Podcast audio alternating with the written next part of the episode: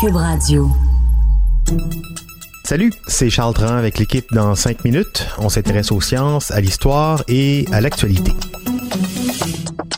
Aujourd'hui, on parle d'hygiène. En Occident, prendre sa douche une fois par jour, utiliser du papier de toilette, c'est la norme. Mais ailleurs dans le monde, les habitudes sont bien différentes, tellement qu'ici, nos usages, vus d'ailleurs, sont très mal perçus. Le papier de toilette en particulier. Qu'en est-il au juste et qu'est-ce qui choque tant? Voici Élise Jeté. Je me rappelle avoir vécu un instant de dégoût assez prononcé en secondaire 3 quand mon amie Marie-Pierre est partie faire un voyage humanitaire en Afrique. Elle m'avait expliqué, entre deux bouchées de sandwich sur l'heure du lunch, qu'elle aurait à se nettoyer les fesses avec de l'eau, directement avec sa main, sans tissu ni papier. Mais l'idée des pays occidentaux de s'essuyer après avoir utilisé les toilettes plutôt que de se laver est une source de perplexité dans le monde entier. L'eau nettoie plus proprement que le papier. Au risque de vous inspirer une vague de changement, imaginez que vous essayez de retirer du pudding de votre peau avec du papier de toilette. Puis, imaginez ensuite que vous le rincez plutôt avec de l'eau. Même si le papier hygiénique n'est peut-être pas aussi rude que les morceaux de céramique utilisés par les Grecs anciens ou les épis de maïs utilisés par les Américains de l'époque coloniale, on peut s'entendre pour dire que l'eau, c'est moins abrasif que toutes les sortes de papier de toilette, même les marques qui prétendent produire un papier plus soyeux qu'un pelage d'animal. La méthode de l'eau est préférée dans un certain nombre de pays à majorité musulmane car les enseignements islamiques incluent l'utilisation de l'eau pour le nettoyage. Les célèbres toilettes japonaises modernes, elles, reflètent à la fois l'ingéniosité technologique de ce pays, mais aussi leur honte suscitée par tout ce qui a rapport au fluide corporel. Les Français nous ont donné le bidet, cette cuve munie d'un jet pour nettoyer adéquatement le postérieur. Et même si ces appareils disparaissent peu à peu de la France, ils restent la norme en Italie, en Argentine et dans de nombreux autres endroits.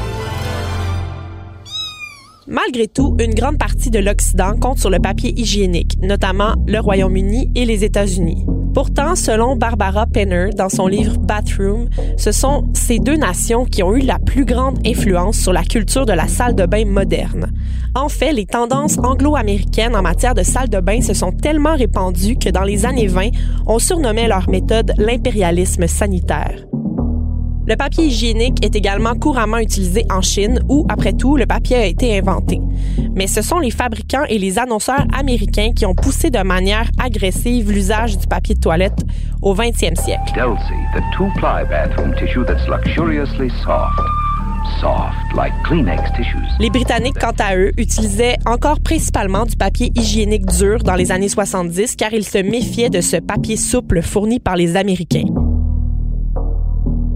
Cela semble normal un peu partout en Occident, mais aller aux toilettes reste à l'échelle du globe un privilège. Selon les dernières données publiées par l'Organisation mondiale de la santé, 4,5 milliards de personnes, soit les deux tiers de la population mondiale, n'ont pas accès à des services d'assainissement correctement gérés. Qu'on préfère l'eau ou le papier, ces personnes n'ont pas accès à des toilettes connectées à un égout ou à une fosse septique. On a chacun notre manière d'aller aux toilettes, mais on a aussi chacun notre façon de se laver. Selon Elizabeth Chauve, qui est sociologue à l'Université de Lancaster, c'est quand même bizarre que les Occidentaux se lavent chaque jour. Une des principales influences, la publicité qui a commencé à déferler après les guerres mondiales. You, yes you, will love gentle ivory soap in this handy personal size, the toilet soap size. Le savon Ivory, créé en 1879 aux États-Unis, figurait parmi les produits qui lavaient le cerveau des consommateurs. Même les feuilletons télévisés, les soaps, tirent leur nom de la forte publicité à la radio puis à la télévision des fabricants américains de savon. Dans plusieurs endroits du monde, l'accès à l'eau limite le nombre de douches ou de bains, mais c'est quand même récent que tout le monde se lave chaque jour, même en Occident. Cela dit, la disponibilité de l'eau n'est pas le seul facteur ayant une incidence sur cette situation.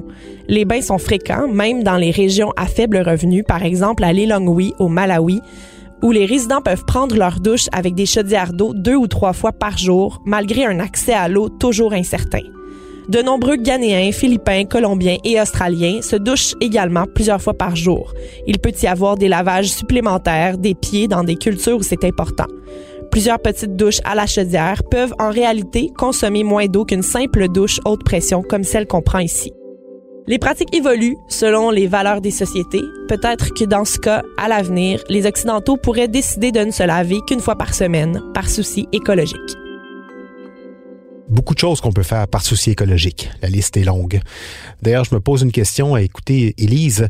Le mot hygiénique placé après papier, ça me laisse perplexe. Est-ce qu'on le qualifie d'hygiénique pour se convaincre que c'est plus hygiénique de s'essuyer avec du papier que de se laver avec de l'eau? Grande question, avec des considérations également qui sont écologiques. Merci beaucoup, Élie Jeté. C'était en cinq minutes.